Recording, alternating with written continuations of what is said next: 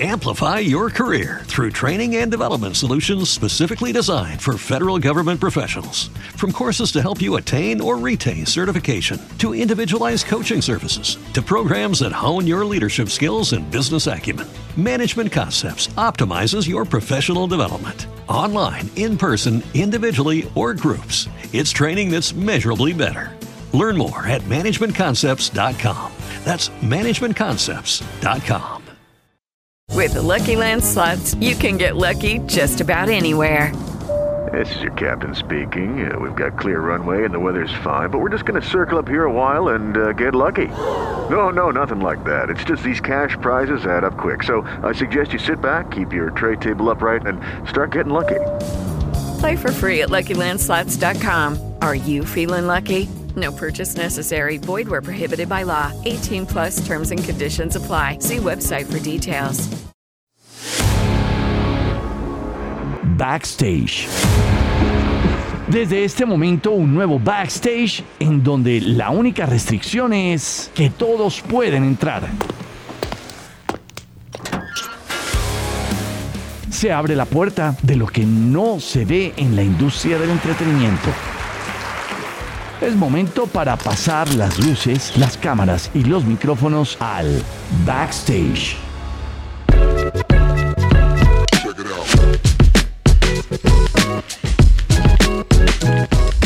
Bienvenidos a un nuevo episodio de Backstage. Yo soy Andrea Silva y siempre es un placer llevarles historias y yo siempre cuento cuando estoy frente a mi invitado y en este momento tú a tú con Juan David. Yo sé, esa es la vida real, pero también la otra vida real es Yane, este artista hermoso, guapo, es todo showman ahí en la tarima, baila, anda encuerado siempre. Pero es que si uno tuviera ese cuerpo, pues ¿por qué no? También, obviamente, mega talentoso y creo que muy pocos artistas en Colombia, debo decirlo, pueden hacer lo que hace Yanni, es cantar muy bien y bailar muy bien. Yanni. Mi querida Andre, qué recibimiento, qué felicidad estar aquí contigo en tu podcast Backstage. Me encanta el nombre brutalísimo. Estamos un poco tras bambalinas, como se dice. ¿Cuántas cosas pasan en el backstage todo el tiempo, no? O sea, Sí. es la preparación, es cuando se bajan del escenario, es cuando se van a subir. Es, es un momento es especial Sí, hay un momento de mucho caos, también. de Ansiedad. ansiedad, de mucha concentración, de, no sé, cada quien tiene su manera de, de poder pararse la tarima y, y tener sus, sus cosas para poder pararse ahí. Es que no es fácil, ¿me entiendes? Sí. Entonces me encanta ese nombre. Mira, a mí me encanta backstage y básicamente es eso, es como tu real backstage, Jane, porque te, te llevamos viendo muchos años, escuchando, eh, seguramente has hecho parte de muchas entrevistas, pero, pero yo siento que cuando conozco a los artistas y he tenido la oportunidad de que nos hemos visto durante este camino, pues ahí hay una onda de conexión diferente. Uy, no, obviamente. Tú eres de esas personas de la industria que uno siempre va a recordar y que siempre la, te voy a ver como alguien muy especial, pero por esa energía tan linda que tenés. Ay, De- y no es, pues, hemos vivido muchas cosas de apoyo desde que estaba muy pequeño. Eh, se nota cada vez que hay que hay una, algo muy sincero y, real. Y también es como por tu forma de ser. Yo no sé dónde tu familia, tu mamá, tu papá tuvieron que haber sido increíbles, pues. Te cre- crearon una muy buena mujer. ¿tú crees? Yo creo que ha sido la vida. Bueno, ya, ya profundu- Sí, profundizaremos eh, Después, no sé, otro- en otro podcast te cuento mi vida, pero pero sí se nota que hay una energía bien especial o que has hecho un trabajo muy bien pues como para ser esa gran mujer que eres y no lo digo pues como es verdad, gracias. Sí, gracias yo sé, eso. yo sé, y para mí es un honor encontrarme co- con, con, artistas como tú y, que nos encontramos en el camino de vez en cuando. Y hoy tengo la posibilidad de preguntarte muchas cosas que de pronto siempre he querido hacerlo. Y mm, quiero arrancar primero por tu entorno, tus experiencias, eh, tú de niño cuando creces en Sabaneta, en Antioquia, y con ese, ese paisa que jamás, o sea, más paisa que tú no hay, pero cómo fue fundamental, además de tu papá, porque creo que tu papá fue fundamental para tu tema artístico, em, tu entorno, qué oías, qué te inspiró, qué hoy haces que te lleva también a esos recuerdos. Yo escuchaba Michael Jackson obviamente por mi tío Gustavo. Él tenía como un teatro en casa y ponía demasiado Michael Jackson o por, e- por ejemplo él ponía películas de Farinelli. No sé si sepas quién es Farinelli. No. Era un castrati. Era un personaje, el Michael Jackson de 1600 eran los castratis. Ok. Y Farinelli fue el, el, el personaje más icónico, era el que le cantaba al, al rey Luis XIV. Eh, por eso tenían la voz como niñas. O sea, los metían en una ponchera de leche, eh, les cortaban las huevitas y quedaban cantando como niños. Eran niños que cantaban muy bien y cuando les veían el potencial hacían eso. Y esos eran los, las rockstars del momento, imagínate. Entonces había una película que se llama Farinelli y, y yo crecí viendo este tipo de películas que a mí me, me- me generaba mucha curiosidad en ver todo lo que era artístico, todo lo que era el tema de la música, de la voz, de los showman. Yo, yo soy melómano. Yo, mi prim- o sea, el álbum, el primero que yo escuché fue, por el lado de mi papá, fue Andrés Cepeda. El de Se Morir, El Carpintero. ¿Sí me entiendes? Como te tocó como el primer cassette CD o algo así esa época que tú recuerdes y digas, lo primero que me- se me pasó por la cabeza o por mis manos, ¿qué fue? ¿Eso, Andrés Cepeda? Pues fue vez. Michael, fue Michael, Michael, fue. Michael, más adelantico fue Cepeda, lo que pasa es que era mucha música, había mucho, yo estuve en el coro del colegio, cantaba canciones religiosas, puro Adestes fideles, letri triunfante, uno era cantando eso de niño. Óyeme, y personas ahí, eh, en ese entorno, digamos, fundamental, además de, de tu tío, como lo acabas de decir, familia, amigos, profesor, algo que tú digas, "Mm, por ahí fue también chévere, que me hubieran inspirado. Alirio, era un profesor que me ayudó y me enseñó a, aprender a hacer diferentes voces en el coro, que también eso fue importante más adelante sin darme cuenta, porque como estuve en un grupo donde se manejaban diferentes tipos de voces, yo era contralto y cantábamos y aprendimos a hacer canciones y eso no es fácil, aprender a hacer voces encima de otras, las segundas, las terceras voces y eso fue como bien importante para mí. Tenía otro profesor que se llamaba Chucho, que era el profesor como de arte y ese man era un loco, pues ese man era un man de esos que parece el doc de Volver al Futuro. Ajá, ajá. Así, era un tipo muy artístico y siempre incentivando la creatividad, hacíamos cosas de todo tipo, no solamente de música, pintura, de todo, entonces siempre creí- crecí en un ambiente muy demasiado creativo. Y mi familia, mi papá, todos eran, mi papá tocaba saxofón, tenía un primo que tocaba piano, teníamos, todos, todos teníamos como algo donde la música fue el, lugar donde nos reuníamos para poder disfrutar. La música ha sido fundamental en nuestra vida. Óyeme, eh, en la música digamos que hay mucho empirismo, ¿no? Como que hay muchos que estudian música y son muy buenos músicos, pero hay otros, yo siento que a mí me gusta mucho el empirismo. ¿Tú estudiaste algo relacionado con esto? Bueno, digamos que siempre tuve una formación desde esto que te hablo del coro, desde cosas así como en- entender. Tuve guitarras, fue, fu- guitarra fue empírico, después estudié un poco. Hoy en día, Exacto, pero como una carrera, no, nunca. como que fuiste, te graduaste, el diploma, tan. No, nunca cero. Y creo que pues uno mejor no lo hice, porque yo más que músico como tal, que sea un músico de, de, de que le apasione todo eso, yo me considero es un, un showman. Lo Mm. mío es la tarima, lo mío es, es puedo tocar instrumentos y tengo la capacidad Puedes vocal aprender de- en cualquier momento, digamos. Exacto, pero hay gente que sí tiene el don, o sea, para uno saber para dónde quiere ir y lo que uno es, uno tiene que entender uno qué es, qué es- Mm. para qué sirve. Y hay gente que tiene el don de la ingeniería de sonido Tal y cual. estudia eso y lo apasiona la tecnología. Yo, por ejemplo, nunca fui muy apasionado por ese lado. Y la- el músico, el músico que hace arreglos, eh, Como la producción. la producción o el que hace, por ejemplo, que es director de, de orquestas y de bandas sinfónicas. A ti te gusta la tarima. Exacto, la tarima que, y que yo estudiaba todos estos personajes como Michael Jackson, Axel Rose, Freddie Mercury, que son como esos referentes porque mm, hay, una, hay una cosa, tú no, no te pasa que hay gente que llega a un lugar, se para en una tarima y que no puedes dejar de verlo. Total. Eso es algo que viene con la persona. Y hay otros que se pueden esforzar y hacer lo que sea, pero van a pasar desapercibidos por el hecho de que no son para eso. Así como hay unos que no son buenos para la composición, eh, otros que son buenos para la producción, otros para las letras. Entonces cada uno tiene un fuerte. Y yo creo que lo más bacano de mi carrera solista es aprender a saber qué soy bueno, cómo trabajo en equipo con la gente que sabe hacer de otras cosas y entre todos hacemos un, un, gran equipo, ¿me entiendes? Ubuntu siempre ha sido filosofía desde antes y la sigo aplicando, entonces eso es importantísimo. Mira que eso que tú dices, pararse en una tarima no es fácil, hablar, hablar en un micrófono no es fácil, hay gente uh -huh. que se le facilita más que otros, pararse frente a una cámara y mmm, siempre le he dado el mérito a los artistas que se paran en una tarima a cantar, bueno, desde el estudio, ¿no? Todo el proceso de componer y, y poder o sea, ese trance, ¿no? En el que entran primero en componer y después pararse en una tarima, que yo creo que esos son, se les pasan como segundos muy rápido, quisieran estar ahí toda la vida cantando y conectando. Y son como momentos de trance, esa creatividad y esa espontaneidad que pasa tanto en un estudio como en una tarima. Pero yo creo que ahí hay algo importante y es, bueno, primero la confianza, la confianza, o sea, la confianza de uno poderlo hacer, el manejo mental y emocional que hay que tener eh, pero también muchas cosas se fueron dando, yo creo que empíricamente para ti. O sea, formas un grupo, piso 21, con tus amigos, con tu parche, empiezan a hacer buena música, pero yo no creo que tú estuvieras pensando en esto no, no, no, cuando te ibas a subir en una tarima. Uno no sabía nada. O sea, iban por ahí.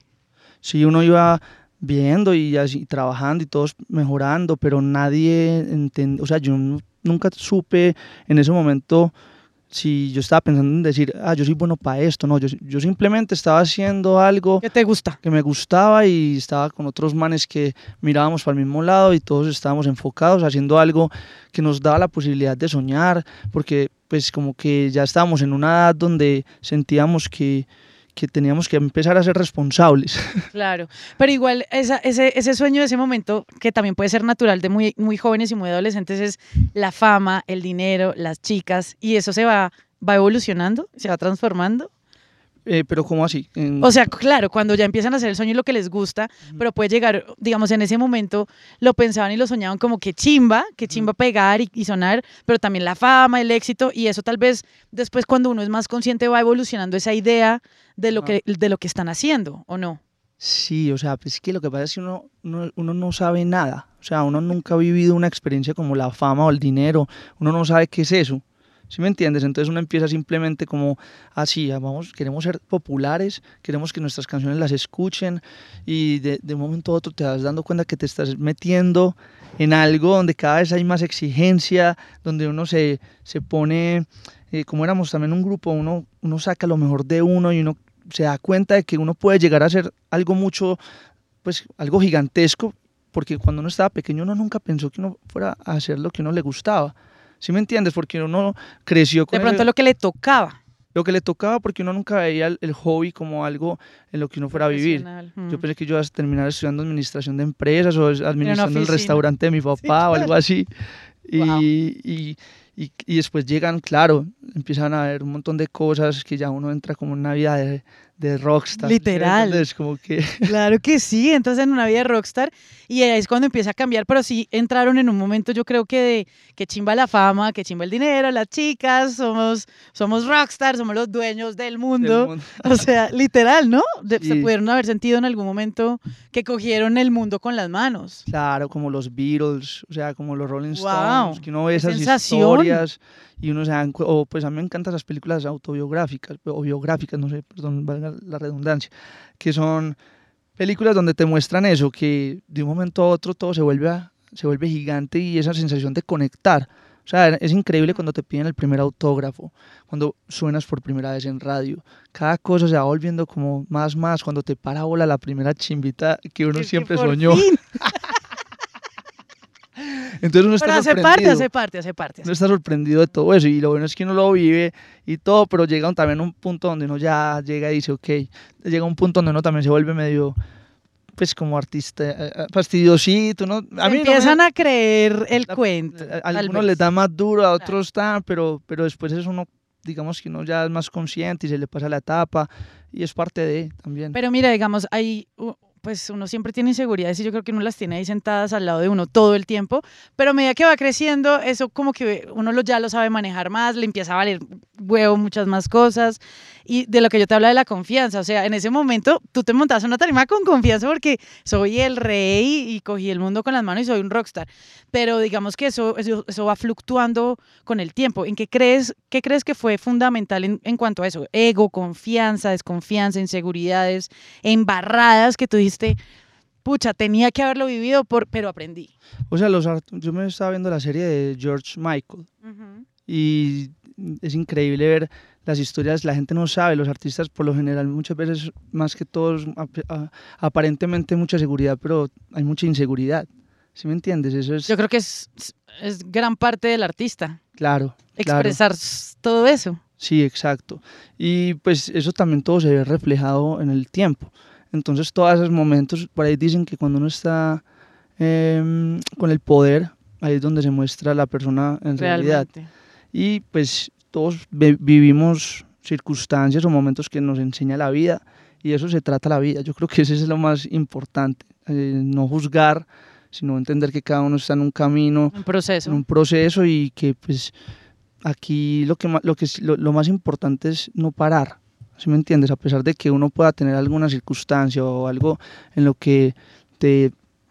Ah, madre, pues tuviste que haber vivido eso para darte cuenta. Óyeme, eh, Jane, digamos que eh, para mí hay dos cosas. Bueno, yo creo que tú eres un gran abanderado del tema de la constancia y la persistencia, porque digamos que te separas de, de Piso 21, que era una relación estable y es como cualquier relación, uno se separa y se va, y, pero todo bien, y continúa la vida. Y ahí hay una delgada línea y es de la constancia y la terquedad en el buen sentido, que uno es terco con lo que uno quiere, voy porque voy, ¿no? Y la línea, digamos, negativa un poco es el ego y la prepotencia, es que yo puedo, es que yo quiero, es que yo lo voy a lograr, pero pues ahí es cuando de pronto uno tiene, es necesario pasar por las dos, pero esa terquedad y esa constancia, esa consistencia que yo te veo...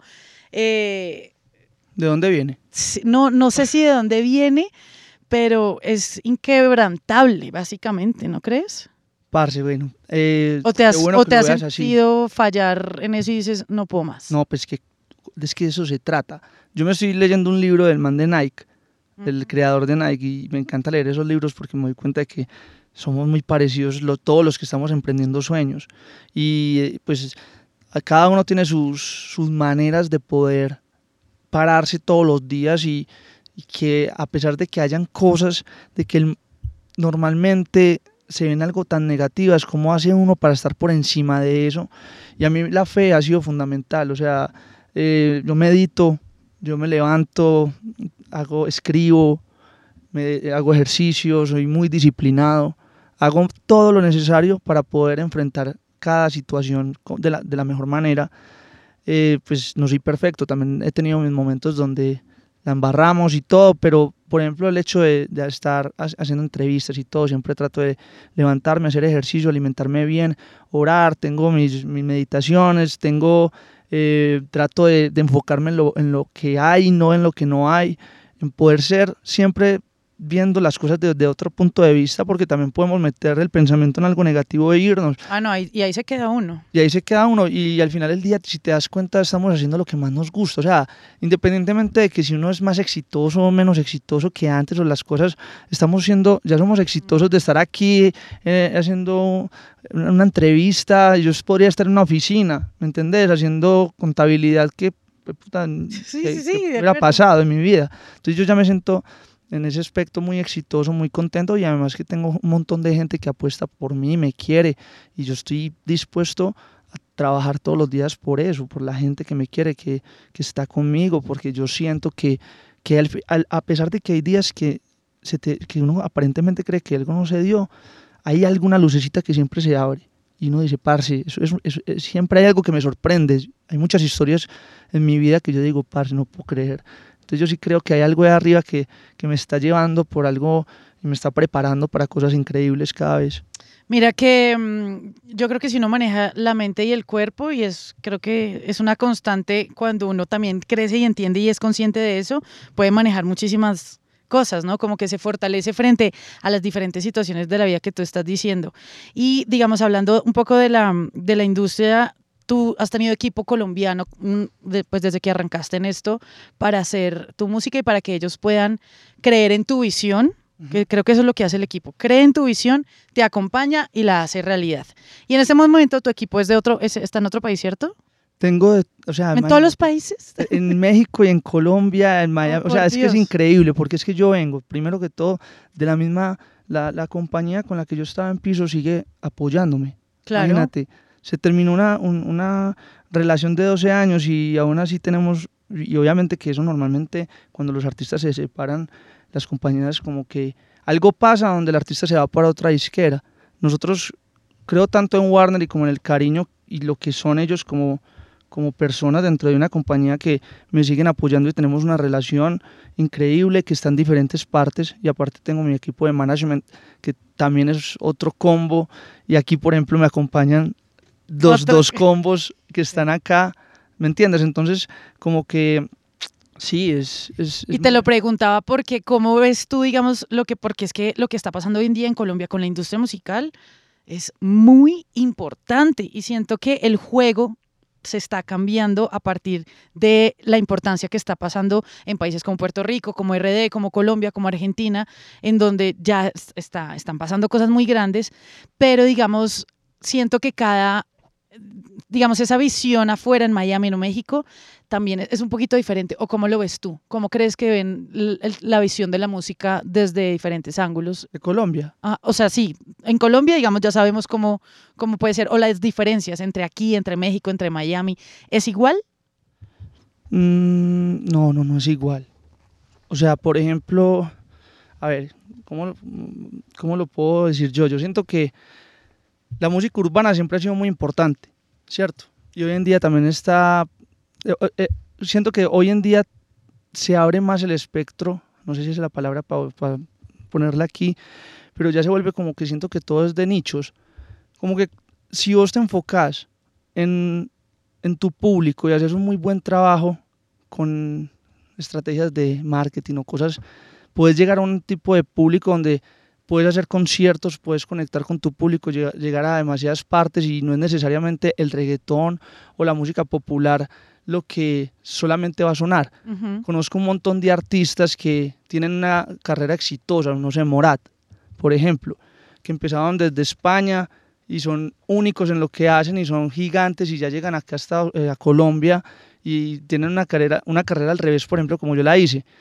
Y no sé, desde Miami uno, siente que, hay un respeto impresionante por, el, colombiano, por el latino, porque siento que también todo lo que pasó con la música urbana eh, se volvió mundial, el español se volvió como, como te metes a las listas y te das cuenta que las número uno somos los latinos, eh, y eso es increíble. Las sí, pusieron al mundo a cantar en español. Pusieron a cantar al mundo en español, exacto.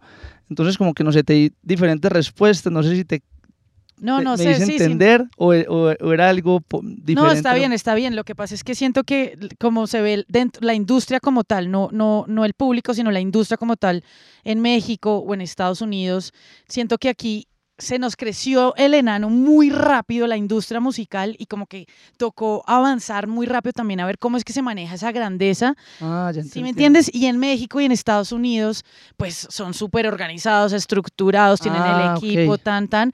Pero digamos que... Mm, ya te entendí. Yo siento que es diferente. Ya te entendí, pero sabes que ya... ya y debe haber un aprendizaje de que tú tienes equipo en tres partes del mundo. Sí, lo, el colombiano es muy... Somos muy organizados cuando te das cuenta, cuando se nos da una oportunidad, no la dejamos perder. Y somos muy emprendedores. Entonces aprendemos las cosas, así sea teniendo reuniones que nos expliquen la vuelta para poder estar a la altura de los que buscamos la forma de. Exacto. Entonces, si te das cuenta, todos los colombianos que hoy en día la rompieron a nivel mundial, trabajan, porque me consta, he tenido la oportunidad de estar en diferentes shows de, de artistas colombianos que están en otro nivel y me doy cuenta que no tienen nada que comparar, o sea, no tienen nada, o sea, están a la altura de un equipo como lo americano, pues como, no sé, como cualquier artista, Justin Bieber, The Weeknd, se vuelven demasiado estrictos, hay demasiada disciplina, puntualidad, las cosas son muy como son y siento que eso es una ventaja increíble. Nosotros somos muy entregados a, a eso y a y a entender el negocio. Total.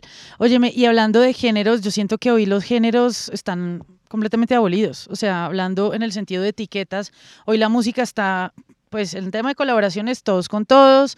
Los géneros, pues sí, los corridos, el reggaetón em, y todo este rollo, pero, pero digamos, ¿cómo lo, cómo lo? Digamos que tú has estado muy con el beat ahí, el, y- pero a mí no me gusta hablar de géneros, Yane. A mí me parece que es según el momento creativo en el que tú estés o lo que te esté como en el vibe en el que estés o cómo conectas tú ahí con el género musical o con lo que quieres expresar. Yo me, yo me considero un intérprete de lo que pasa en el día a día, o sea, con las cosas, así como tú dices, lo que uno siente en el momento. Como poder narrar historias que la gente se conecte con, con uno. O sea, ¿no vas en la corrida de lo que esté sonando en el momento o No, te dejas no. llevar?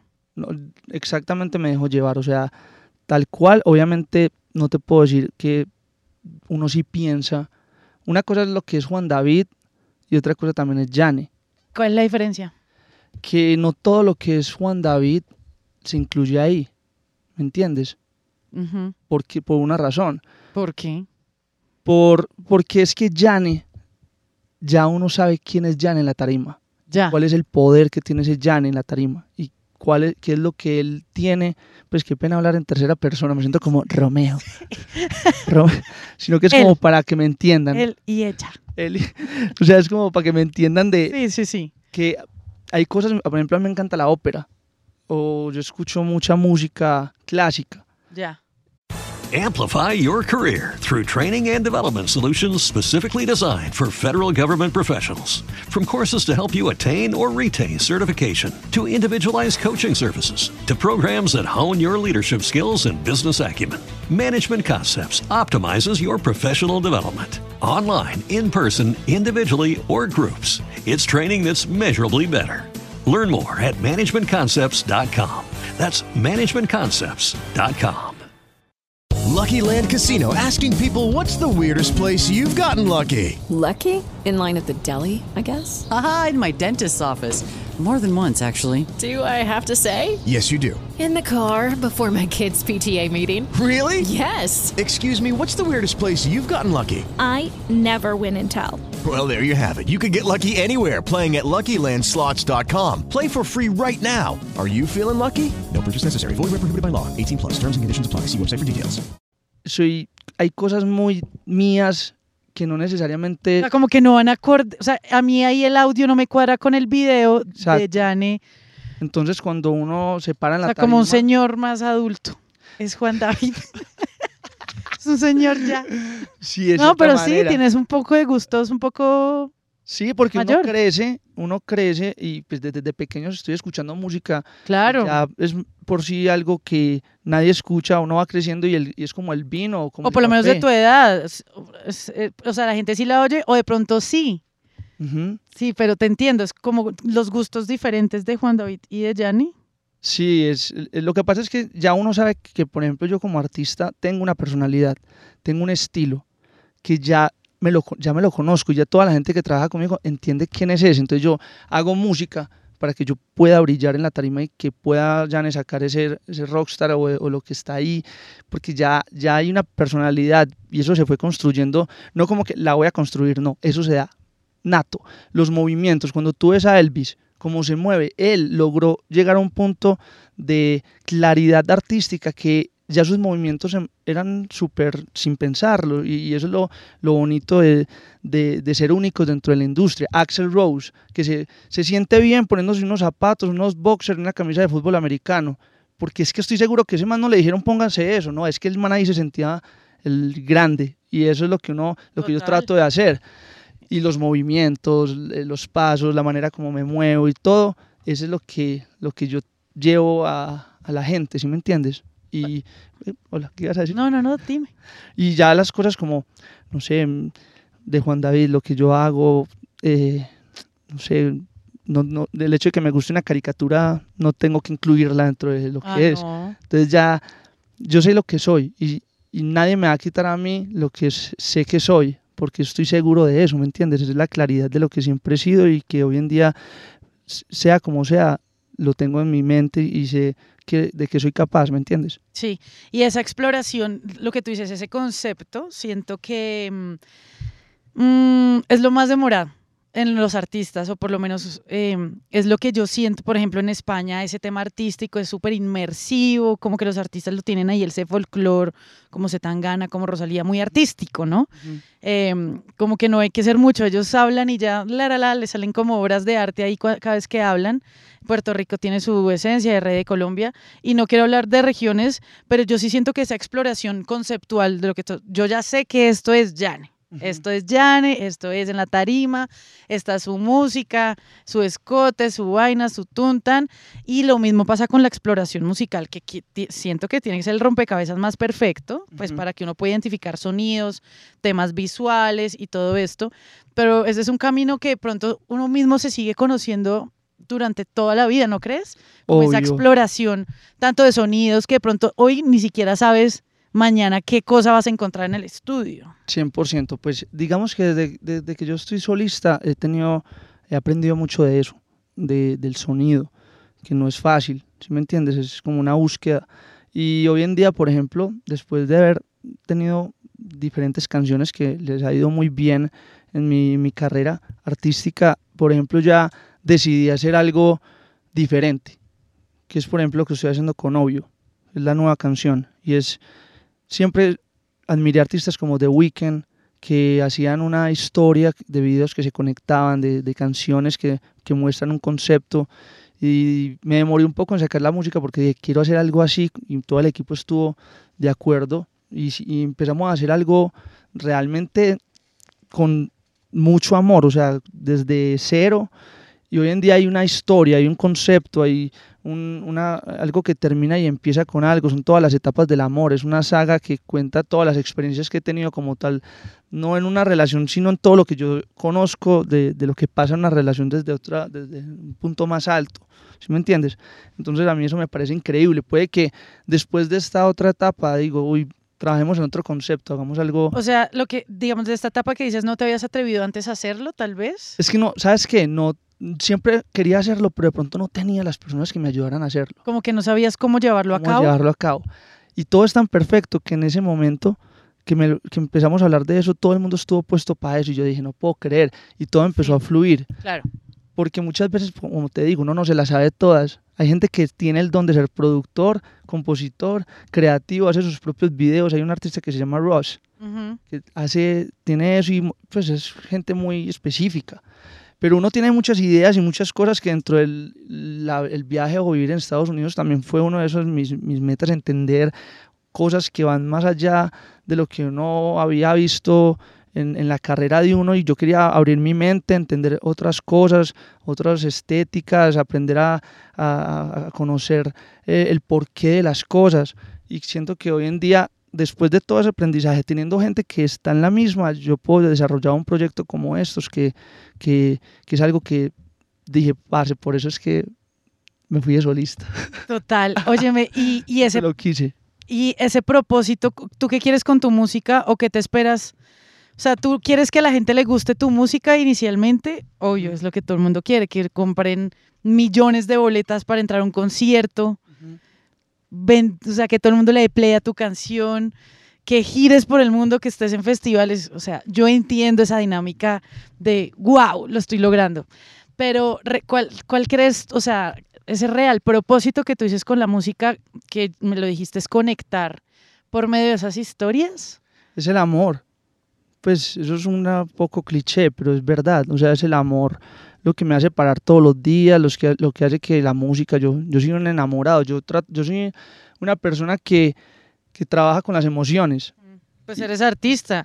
Es que yo siento que los artistas son muy emocionales. Hay o sea, ese es el, el, el, porqué de todo, ¿sí me entiendes? Porque al final del día, todo lo que, mm, si escuchas mis canciones, siempre son canciones que hablan de amor, canciones que hablan de, de un tipo de letras, de una manera, por ejemplo, decir obvio microbio, o sea, eso no lo dice todo el mundo teniendo en cuenta que sí lo decimos, sino que nadie dice, lo voy a decir de esa manera porque de cierta manera hay gente que se expresa diferente. Yo me puedo expresar así, lo muestro y no me da miedo ser, digamos que en la primera etapa del amor, ser un poco más cursi y decir las cosas así.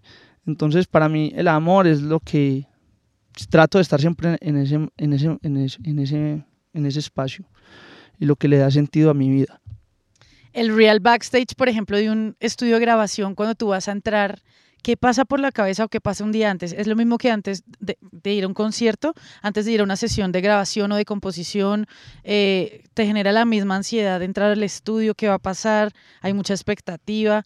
que entiendan tu data, el productor, y que, el y que tú lo puedas entender, es que la data del artista, pucha, ¿no? Comunicarse por medio de sonidos, crear cosas desde cero, eso me parece muy bravo. Lo hablo desde el backstage, desde... Desde el real backstage, o sea, tú, exacto, la composición antes del escenario, ese, ese trance mental que pasa con el artista ahí. para mí no fue fácil porque yo toda la vida estoy acostumbrado a estar con otros tres y yo sentía un... ¿Te sentiste solo? o sea, estando...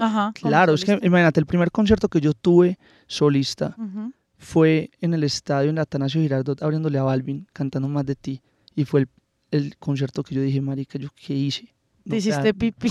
No me gustó ni cinco, no me sabía mover, no sabía qué estaba haciendo, canté pésimo, me bajé aburrido, triste eh, deprimido de, de, de eso y, y, empezó un camino desde ahí. He tenido un montón Claro, porque tenías antes el, el, el, grupo que te daba tal vez el respaldo y la confianza, como que no estaban los ojos puestos solo sobre ti. E, es, sí, es muchas cosas. Es eso, eh, es, la dinámica de, de, que uno canta una canción con cuatro, ahora soy yo solo.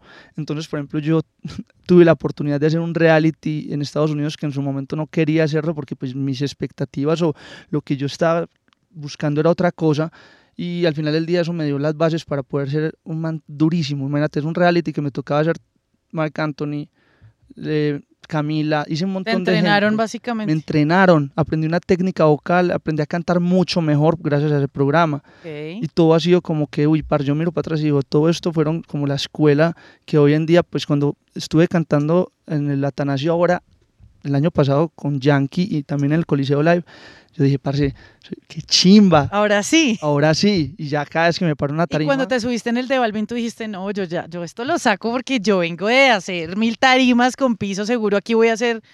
Y de pronto te diste cuenta que fue pucha, que no. ¿Sabes qué? Okay. Es muy importante que la persona esté tan fuerte cuando se monta la tarima que hace que si no está fuerte, eso se, se nota. Y posiblemente en esos momentos yo no estaba seguro, no había seguridad, no había no habían, habían cosas que yo necesitaba aprender. y, y, hoy en día me siento demasiado fuerte en todos los aspectos. Incluso en esos conciertos que te decía de Yankee, todo para mí, antes de montarme al escenario, era lo peor. O sea, es muy difícil, porque es como cuando, no sé, vas a un evento y aquí en la música que el traguito, pues tomémonos un vinito para ir a un evento social. ¿Por qué lo haces?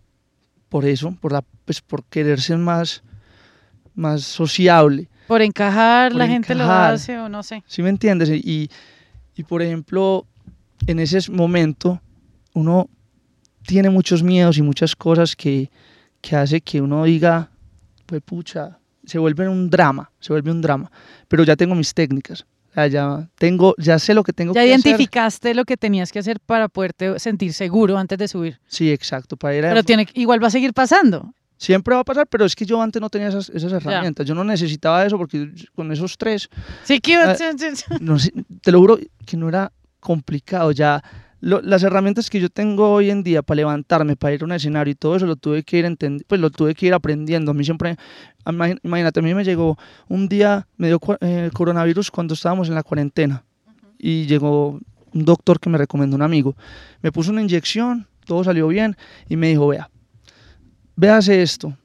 Esto es un, algo que yo hago hace demasiado tiempo y desde que yo hago esto me cambió la vida. Son unas respiraciones de Jim Hoff, algo así. Es un señor que se mete dentro del agua y, y logra parse, durar yo no sé cuánto tiempo. Y ese man es un maestro y yo pues yo nunca había hecho eso. Y lo empecé a hacer y eso, por ejemplo, me mejoró la respiración, aguanto mucho más la respiración, que eso me ayuda a la hora de cantar. para poder bailar, cantar y moverte. y moverme. Y aparte hago eso todos los días para para meditar y todo eso. Entonces cada vez que me siento abrumado o algo así, Es que creo la aplico eso. respiración es... fundamental. Y no somos conscientes, ¿no? Que respiramos cada segundo y, y No, nos no, damos cuenta. no somos conscientes y, y siento que eso yo más pequeño no, como que hoy en día que hablo con mucha gente me doy cuenta que eso es normal, que todos los que estamos, que nos volvemos de niños a hombres, ya eso, no, eso es como crecer. hoy todos estamos haciendo ejercicio, respirando, meditando, pero, pero es un entrenamiento silencioso. Cada uno lo hace a su manera para poder enfrentar un montón de cosas, pero yo creo que es más la gente que lo hace y que entendió la importancia de eso, porque antes era como lora tal vez de los papás o la gente Ajá. como tienes que no, ay, que, que, que no quiero. ¿Tú crees que todo este proceso ha sido más crecimiento personal que, que profesional? Obvio, obvio microbio. Obvio, microbio. Ha sido, claro, es que es lo más bacano de todo, Sí. porque es que pues yo veo la vida como un viaje. ¿Sí me entiendes? Yo creo que nosotros venimos acá mm, con una, con, cada quien tiene su proceso, su camino, y siento que nos vamos de aquí con una enseñanza gigante. No sé qué va a pasar después o lo que pase, pero lo que yo he vivido hasta ahora me hace sentir orgulloso de, de todo lo que he aprendido y lo que soy mirando para atrás. ¿Sí me entiendes? Porque yo creo que ese es, es lo que a mí me da más, me parece más reto, un reto muy grande. yo, por ejemplo, eh, tengo un tío, Gustavo, y siempre comparaban a mi tío con Flanders y a mi papá con Homero. Porque mi papá, parce, no, eh, hay un capítulo de Navidad que hacían todos los alumbrados y Flanders mostraba todo así, una casa llena de, de- de foquitos y todo, y mi papá, una luz, eh, y, y Homero, una lucecita así, se demoró tres a- años haciéndola. Cosas como esas, yo también por donde, de donde vengo y todo, siento que me, he, he salido de, de ese, de eso que, de mi, pues como de la generación y lo que hay, y he podido lograr... sacar- Cortaste como con, con la generación que estaba haciendo lo mismo de lo mismo Ajá. y pudiste y, y más a- mejorar, mejorar para algo que no sé. más grande, y- tal vez. Exacto, exacto. Entonces, como son pequeñas cosas que a mí ya me dan demasiado Que felicidad, son, que, me que son medallas también tuyas. medallas que eso me ayuda a ser mucho mejor y más enfocado para lo que hago en mi carrera. ¿Sí me entiendes? Óyeme, eh, cuando ustedes hablan, los artistas dicen normalmente, sobre todo los colombianos son muy amigos, que es muy bacano. Aquí, los, aquí todos son muy amigos, con Balvin, con Maluma, con Carol, con El Fercho, con... em, y sin duda, pues ellos han, abri- han abierto puertas, yo no solo creo que en la, en la música, sino a todo nivel. En Colombia se ha puesto, nos han puesto en, un- en otro tipo de credibilidad. Em, pero cuando, digamos, esa amistad, cuando dicen la canción no se ha dado, es que, es que no les gusta la canción, o sea, no ha llegado una canción que realmente a los dos les encante, o mm, por tiempos, o por qué no se ha dado. No, eso son excusas. ¿Sí? Yo creo que muchas de esas cosas son excusas, que vamos a hablar bobadas. O sea, si tú quieres hacer una canción con Maluma y Balvin y dices, no, es que no se nos ha dado, es por qué. No, no, es porque no, porque no, no es el momento, pues para o porque él- no quiere. porque no quieren o porque normalmente, o sea, pero eso no se puede tomar mal. Hay gente que está en un proceso que, que están aspirando a unas cosas, cada quien tiene su, sus metas, cada quien tiene sus sueños y eso tiene que ser orgánico, ¿sí me entiendes? Y, y si no se da, pues una cosa es la amistad y otra es el negocio. Y si Ahí no lo da- mezclan. no, o sea, no lo mezclan y yo trato tampoco de mezclarlo. Hay gente que me pide fits y yo les digo, parce, es que no puedo porque usted... Y se ponen bravos y yo les digo, parce, pues es que si te vas a poner Y bravo amigos por- tuyos. No tan amigos, pero sí gente que no le cae bien dentro de la industria y, y se ponen como sentidos y uno dice, pues, parce, si te vas a poner sentido por eso, eh, por un no, o sea, no, no, no, no va a ser chévere para tu carrera. A mí me han dicho Te van a dar mil nos. mil no, a mí me han dicho los amigos, imagínate, Balvin. Total. Todo el mundo pensaba que íbamos a hacer un tema cuando Sí, que tuvo Balvin toda la vida. Cero. Pero él me ha dado otras cosas, me ha ayudado a crecer en otras cosas, me ha dado mo- eh, Y de experiencia. pronto va a llegar un momento en que... Si se da, yo feliz y porque él siente Pero que él le te ha dicho, hacer- Balvin te ha dicho no. José te ha dicho no. José, sí, o sea, él como que, como que él también lo entiendo. Siento que él, él también para hacer un fit está esperando que el artista tenga ciertas características que van con su, con su onda, con su Claro. audiencia. Y eso es algo que hay que entender, Total. posiblemente Así no- como tú, también cuando dices que no es porque tienes, que necesita un artista para colaborar contigo, por ejemplo.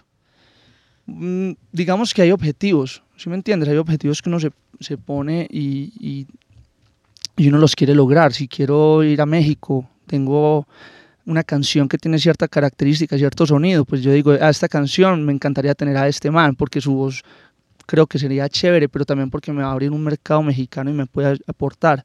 Entonces es, es como eso. Ujú. y- y- sí, hay un poquito a veces de estrategia también, según... Es estrategia con gusto. Claro. Es obvio que, que tiene que haber una estrategia porque pues queremos salir adelante y romperla. Claro, claro, claro. Y ahí, y ahí no, yo no, yo no sé, yo digo, la- ahí la magia mm, a esos niveles no se rompe, como el, la misma música y el arte y demás, cuando están pensando en números, yo no sé si están pendientes de los, no sé si tú estás pendiente de los números, que seguramente sí es inevitable, y yo creo que ser número uno es lo más adictivo del mundo. O sea, yo no me imagino Bizarrap, Rosalía o Alejandro que se bajen al puesto 100 no, yo me imagino que esa vaina tiene que ser adictiva y que como no, no me van a bajar y no me bajan y no me bajan. Y siento que eso se lo trabajan también muchísimo y está muy bien. Y obvio hay estrategia en todas partes porque, porque la hay. Pero como esa, como no, como no, que no se vaya tan bien que finalmente es arte, ¿no? ¿Sí me entiendes? Que Lo que no se es vaya eh, esa magia. Pero es que eso también cuando no estás cogiendo ese artista es porque el arte de esa persona te gusta. Gusta, sí, sí. No es porque, o sea, si me entiendes, por ejemplo, yo tengo un tema que a mí me encanta. Un temaki. Un tema aquí así brutal. Y yo siempre, o sea, y, y antes de que finalizara el año, yo decía, parce, que chimba tener a alguien mexicano ahí y alguien me habló de Peso Pluma. Y yo, parce, no lo conocía. Y me metí mismo en Spotify y yo, parce, me encanta esa voz. O sea, esa voz está brutal, me gustó el personaje, me gustó pues como lo que el man hacía. Y, em, y ese man se, dos, tres meses después, Arrancó. Pues Explotó. explotó durísimo. Pero ya an- antes de que la gente pues ya se volviera tan grande, yo ya en mi mente ya, yo dije, para qué chimba que por lo menos eh, si no se dio por alguna X o Y razón, por lo menos sé que ese man, o sea, tengo un buen ojo por lo menos para ver que ese man le va a romper. Y cuando lo viste así dijiste, no puede ser. Sí, yo como que también, como también me ha, me ha- me pasado muchos, no, ya no me lo tomo, pues no me lo tomo Ya. mal. Simplemente digo como que, ah, bacano, que chimba. Y, y me parece buenísimo que un man como esos, de un momento a otro también se vuelve un fenómeno y se vuelve, y así es esto. Estamos a... Pero mira, él conecta por lo que es como artista y la música también se convierte como parte de ese paquete, pero la gente conecta es con él. Total. Y pero mira que hay mucha gente que conoce la música y ni siquiera sabe qu- quién es. Ah, y, sí. Y es, y es que aquí no hay, no hay fórmula, no sabemos nada. Mañana te puedes levantar y la vida te va a cambiar. Sí, exacto. Exacto. Y a, mí- a mí me encanta cuando, cuando el personaje, pues cuando el artista, no sé, Maluma, por ejemplo. Maluma está tiene una carrera de muchos hits, pero puede tener una época donde de pronto no tiene su número uno, pero Maluma es muy grande, la- lo que es él. Entonces, como que él hace que, que no solamente la música sea, pues hay artistas, imagínate, si no se conoce a Maluma, la música, si no te va bien, pues el otro tema, sacas canciones que no pasan nada, ya se olvidan de ti.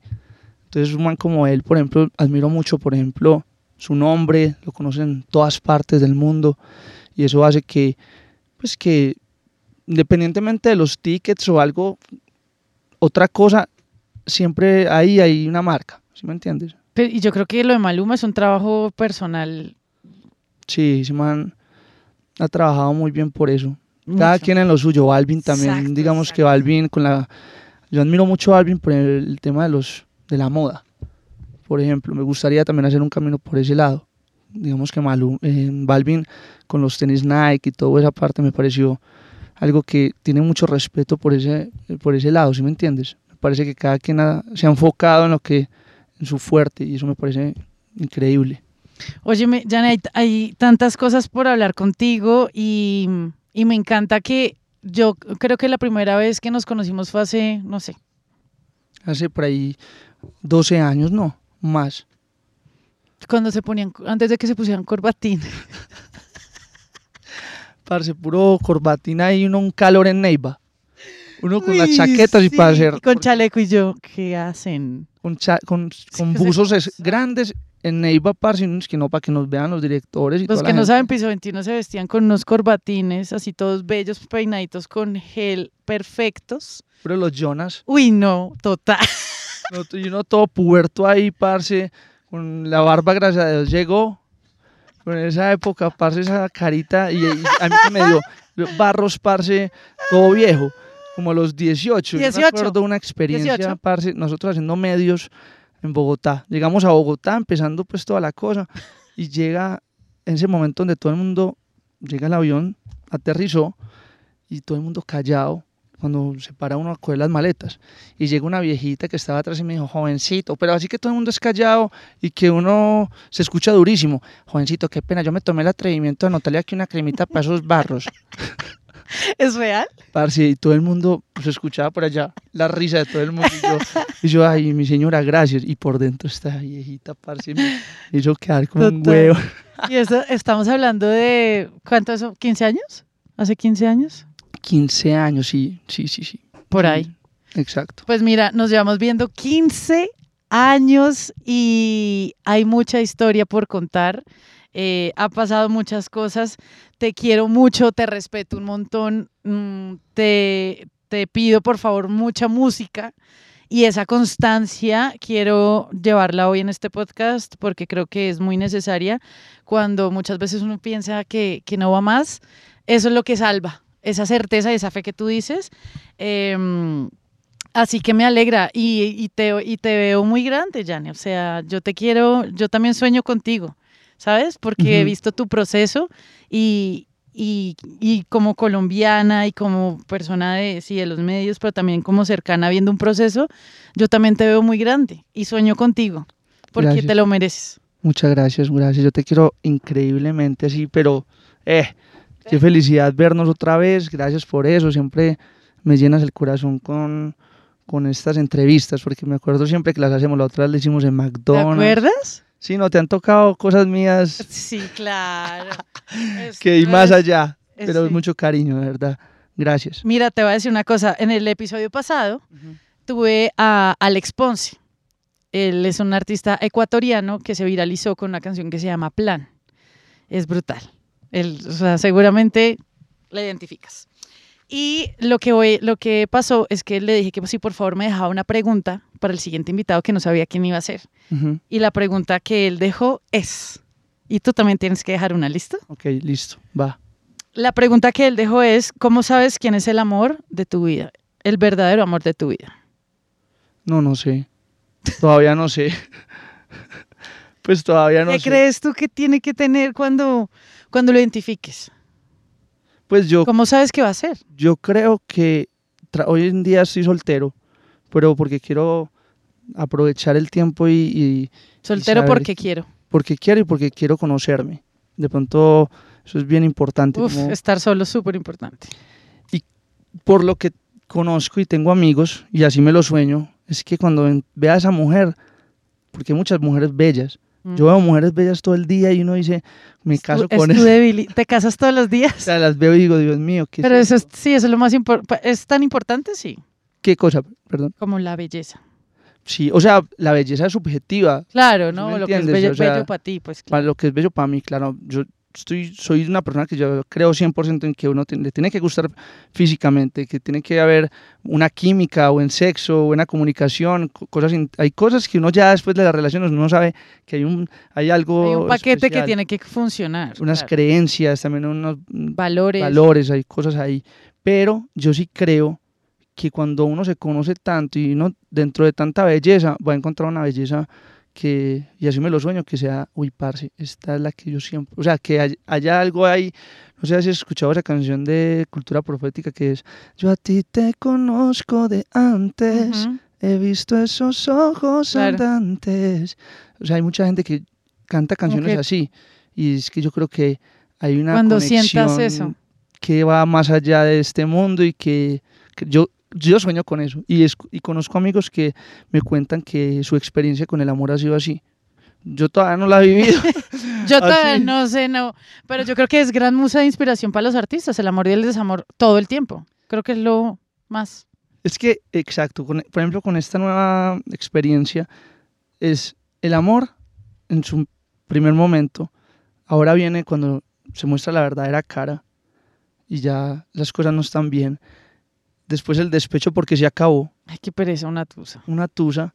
Después, normalmente en todas las relaciones vuelve y empieza otra relación y podría pasar el, el, círculo siempre, pero yo quisiera llegar al punto donde, parce, encontré la que es para mí, ya es lo que yo quiero y ya la última canción es como que esa. La encontré. Exacto. Ah, imagínate, Gracie con My Vaya también el mal le hizo, la encontré. Exacto, pero es que será tan rápido, no, no sé, no sé, falta por vivir otro, otro tris, ¿no crees? Yo no, yo no lo sé. Yo, no, no si yo supiera te lo diría, pero la verdad no sé. Pues, no se pierdan el próximo episodio cuando Jane encuentre el amor. Va a pasar. no, vamos a, lo vamos a saber. Lo vamos a saber. Hay gente que lo encuentra a los 16, otros que a los 23, otros a los 40, otros a los 50. No, otros que se rinden. Otros que se rinden y ya quedan lo encontraron la, la tía al otro día. Pues si me tocó ser el tío soltero. Todo bien. Ay, pues me la vas a sollar. Mientras que no esté amargado y bravo y.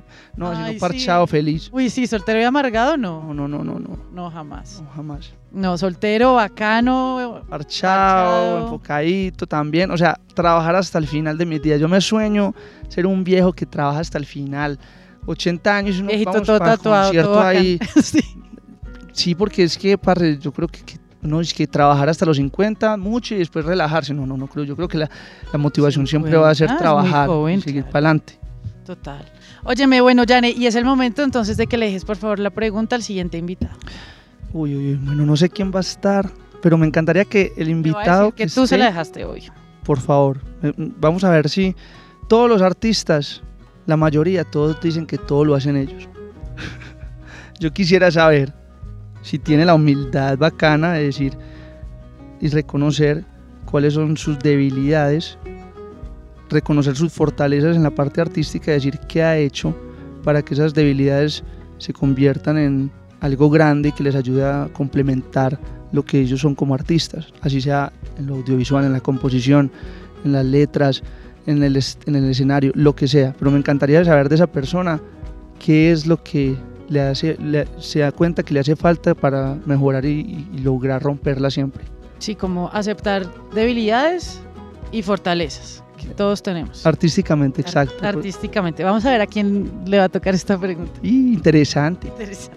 Y este entonces fue el episodio con Jane que pasó por Backstage. Si les gustó, le pueden dar seguir en cualquier plataforma, puede ser en Spotify, ¿por qué no? Y gracias por cada segundo y cada minuto que se toman para oír este podcast.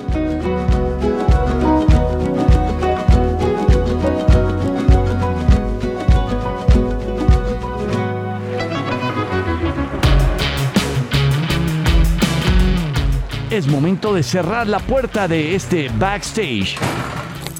No nos reservamos el derecho de admisión. Las luces, las cámaras y los micrófonos quedan encendidos. Backstage.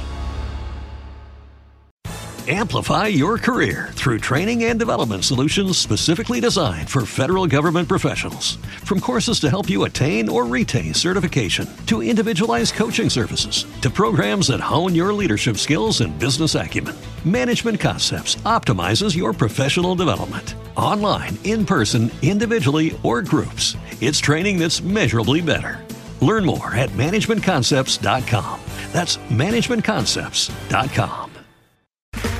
Okay, round two. Name something that's not boring. A laundry? Ooh, a book club. Computer solitaire, huh? Ah, sorry, we were looking for Chumba Casino. That's right. ChumbaCasino.com has over 100 casino style games. Join today and play for free for your chance to redeem some serious prizes. ChumbaCasino.com. No purchase necessary. Where prohibited by law. 18 plus terms and conditions apply. See website for details.